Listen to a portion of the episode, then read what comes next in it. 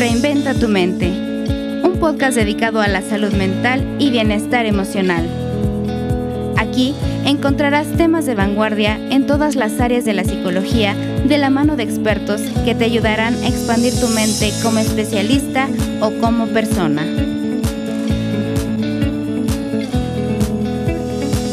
Acompáñanos y descubre todo lo que Feeling tiene para ti. Bienvenidos. Hola, ¿qué tal amigos? ¿Cómo están? Bienvenidos a una cápsula más de Reinventa tu mente con Feeling. Yo soy Martín Espinosa y me da muchísimo gusto de saludarlos y por supuesto darles la bienvenida a este proyecto que con muchísimo gusto hemos creado para ustedes y que por supuesto tiene la, la intención de conectar con especialistas pioneros en su área.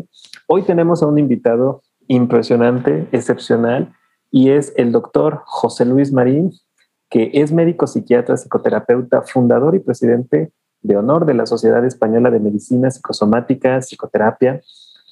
También es miembro de la Academia de Medicina en Estados Unidos y es miembro de la American Psychiatric Association presidente de la Federación de Asociaciones de Psicólogos Médicos Psicoterapeutas en España y director, por supuesto, del máster en terapia breve. Doctor José Luis, ¿cómo está? Bienvenido. Muy, buenos, muy buenas tardes por Madrid, ¿es cierto? Hola, Martín. Sí, sí, sí, aquí es por la tarde. Buenos días. En, en México es un placer para mí estar aquí eh, contigo. No, hombre, doctor, pues agradecidos nosotros de poder tener este espacio con usted, con usted, por supuesto. Y y preguntarle un poco acerca de cómo el papel que juega, la importancia del papel de los profesionales de la salud, que también dentro de su práctica clínica deciden integrar la práctica docente, que deciden compartir noblemente sus conocimientos en formaciones como los posgrados que, en los que usted colabora y preside. ¿no?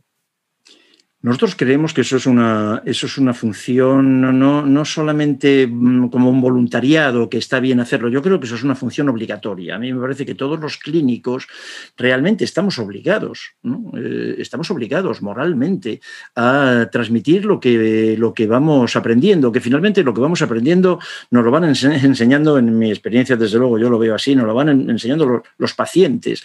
Los pacientes, el, centro en el que estás trabajando, el acceso que tienes esa documentación, y eso tienes que compartirlo. A mí me parece que eso es obligatorio, ¿no? que todos, todos los, los profesionales de la salud debemos, mm, debemos hacer, eh, mm, eh, poner en común lo que vamos conociendo, no solo para otros profesionales que están de la salud también, que están en otros ámbitos. A mí me parece que incluso para la, desde luego, sobre todo para la población general, que tiene no solamente derecho, sino necesidad, necesidad, y que eso es bueno para la salud, necesidad de, tener mayores y mejores conocimientos sobre su propia experiencia vital. ¿no?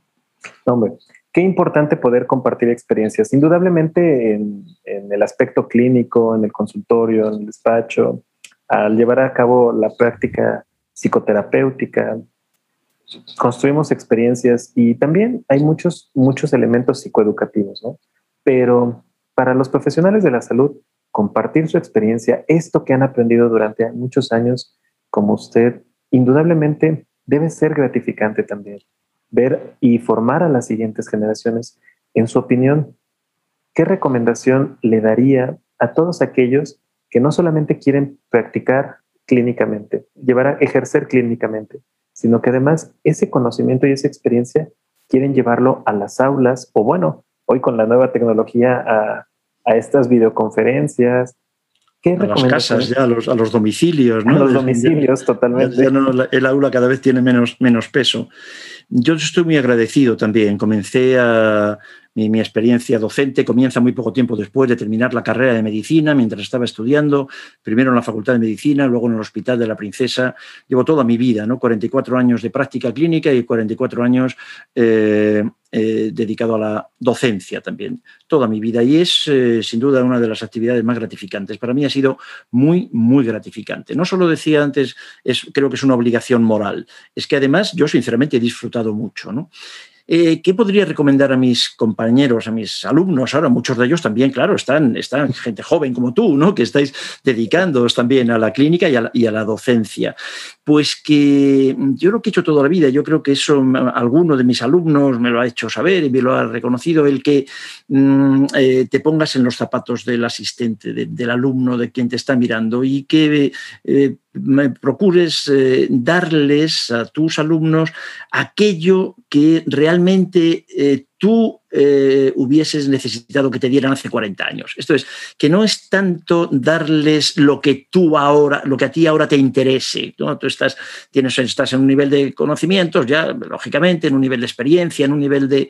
No, pero lo que tienes que pensar es lo que, lo que tú necesitabas cuando hace 40 años, lo que tú necesitabas hace 30 años.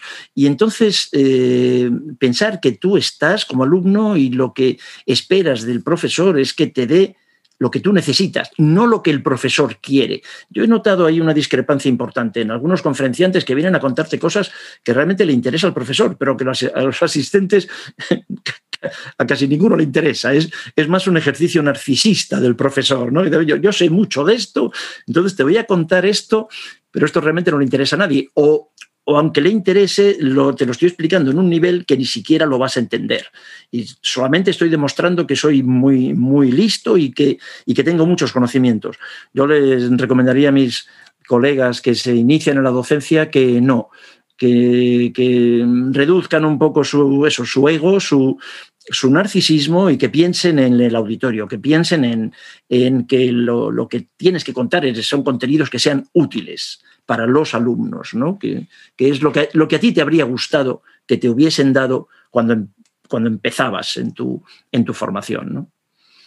no, hombre, qué importantísimo, porque eh, entonces realmente para, no solo para poder llevar a cabo este acto tan noble, pues requeremos humildad y de verdad una, empatía por el otro.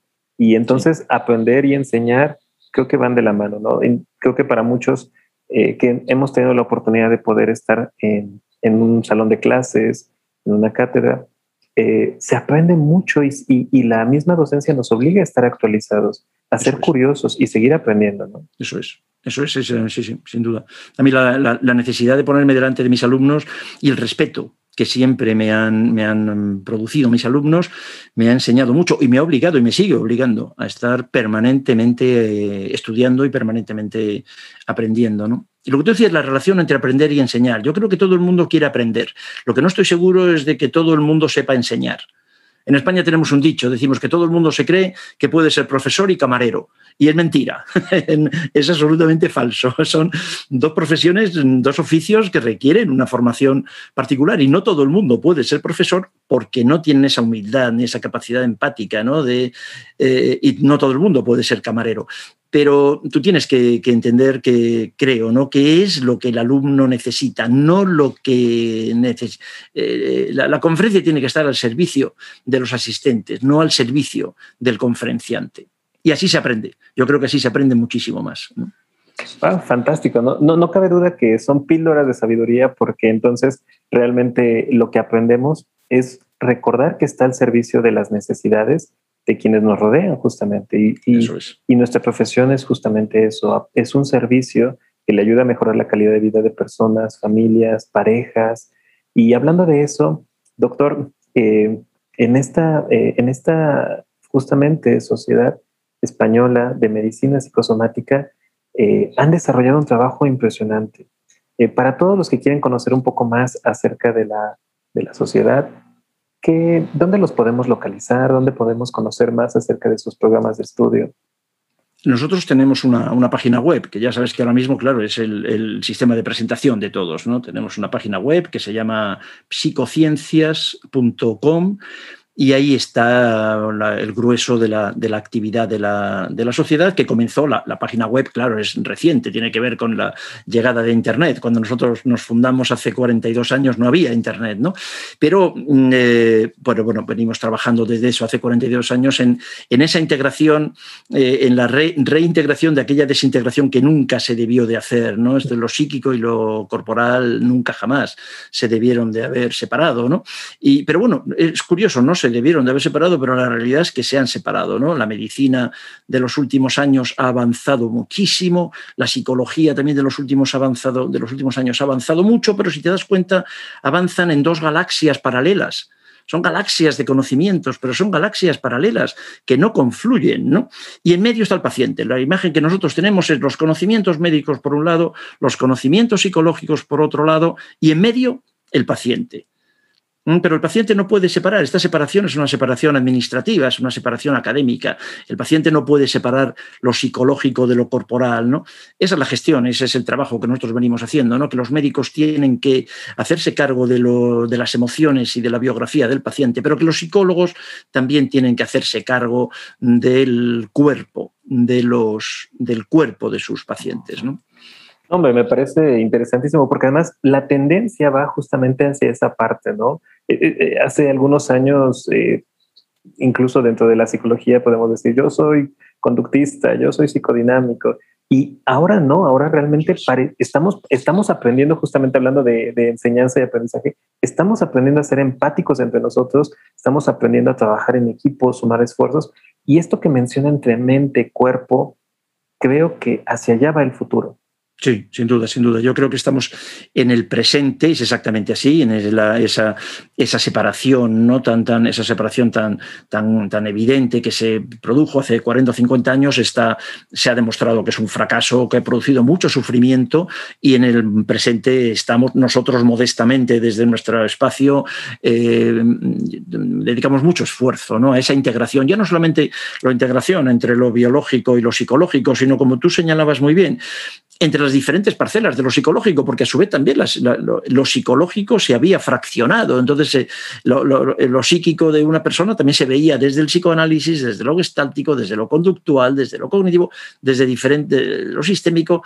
No tiene ningún sentido. Estos son, otra vez, divisiones que están al servicio de las escuelas. Los únicos beneficiados, de eso son las escuelas, las universidades, los sistemas administrativos.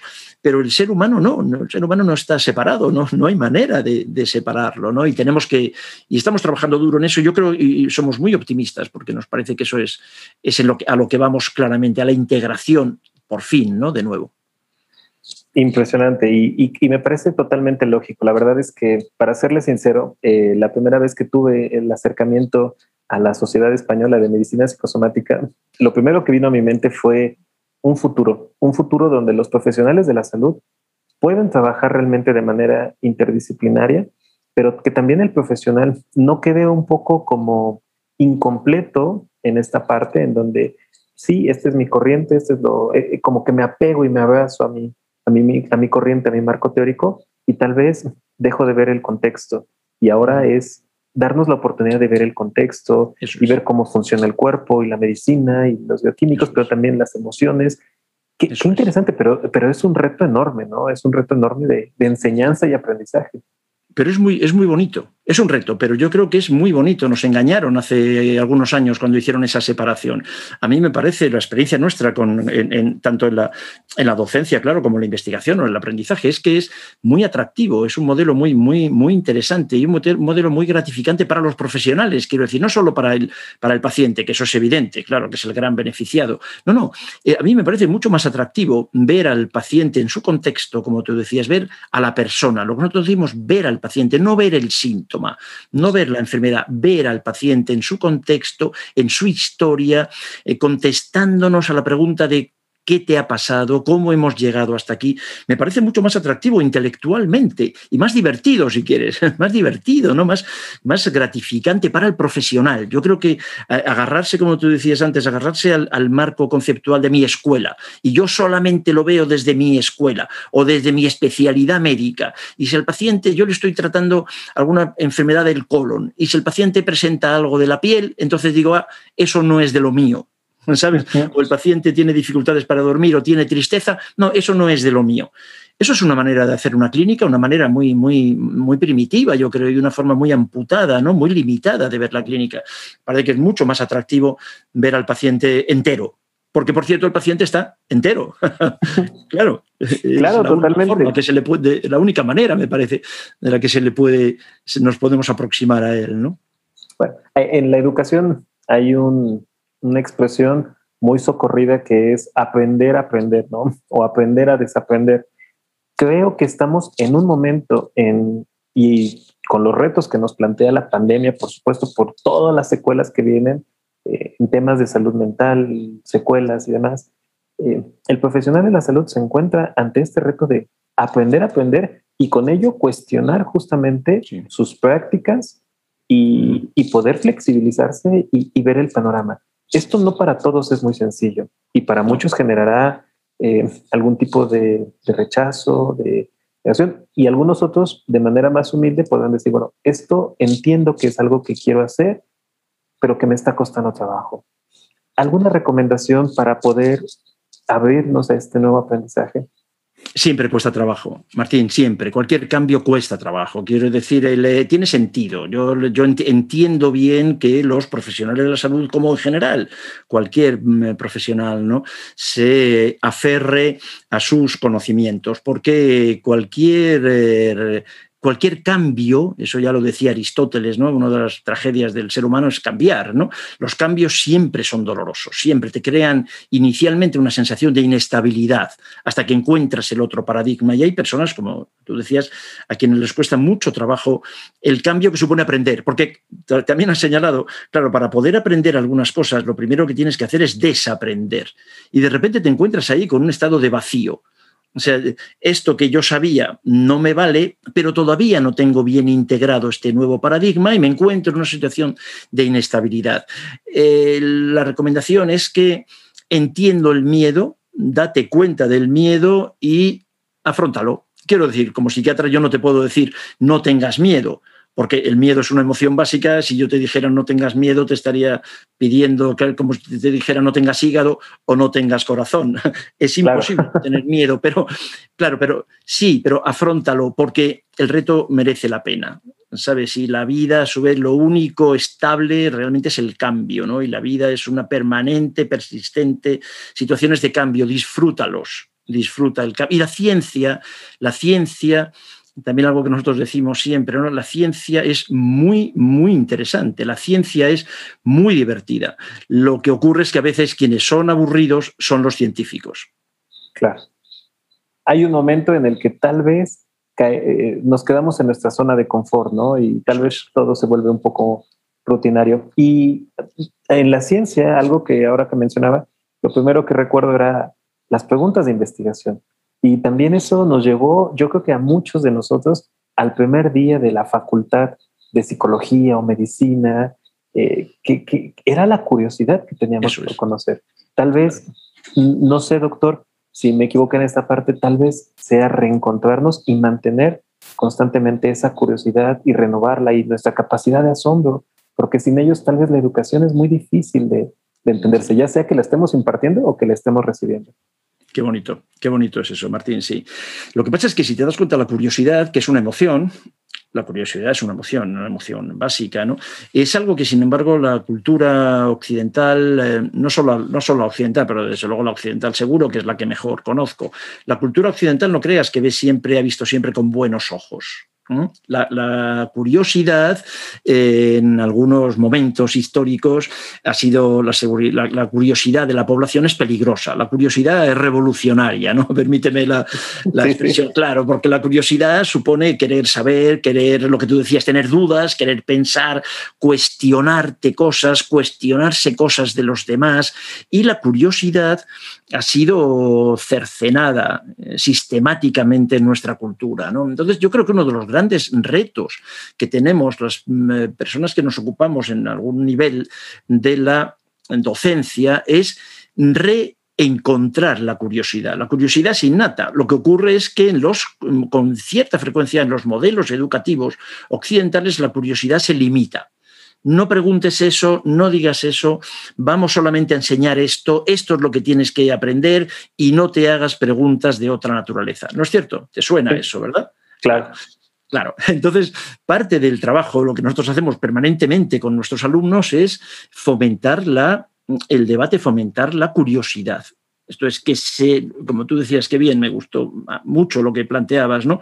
El, el, hacerte preguntas. Yo siempre les digo a mis alumnos, tú no tienes que estar de acuerdo conmigo en lo que yo digo, pero para no estar de acuerdo conmigo tienes que argumentar el desacuerdo.